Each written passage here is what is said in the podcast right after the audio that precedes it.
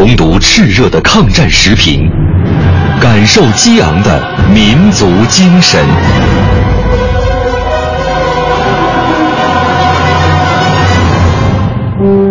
纪念中国人民抗日战争暨世界反法西斯战争胜利七十周年，文艺之声特别节目《难忘的抗战声音》时评篇。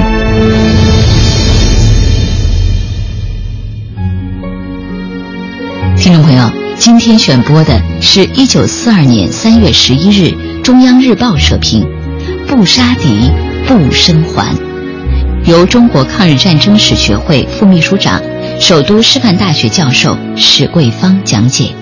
一九三九年九月，希特勒进攻波兰啊，随后呢进攻法国。一九四零年六月，法国呢很快就投降了。法国投降以后，日本以为欧洲的战场的一个战争基本上要结束了，要和意大利和德国共同瓜分殖民地。为了在东南亚处于一个有利的地位，日军呢就占领了菲律宾、泰国、印度尼西亚啊等地方。当时呢，缅甸是东南亚唯一的一个没有被日军占领的国家。但是太平洋战争爆发之后啊，日军呢很快把矛头指向了缅甸。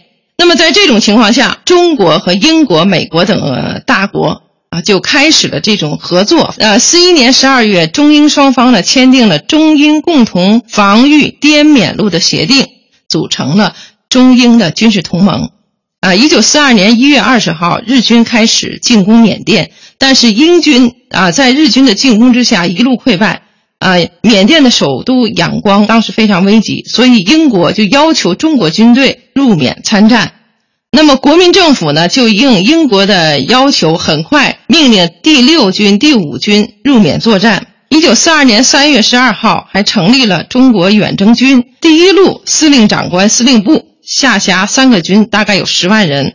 啊，那么在中国军队和日军作战处于焦灼的时候，啊，中央日报刊发了一篇“不杀敌不生还”的社评。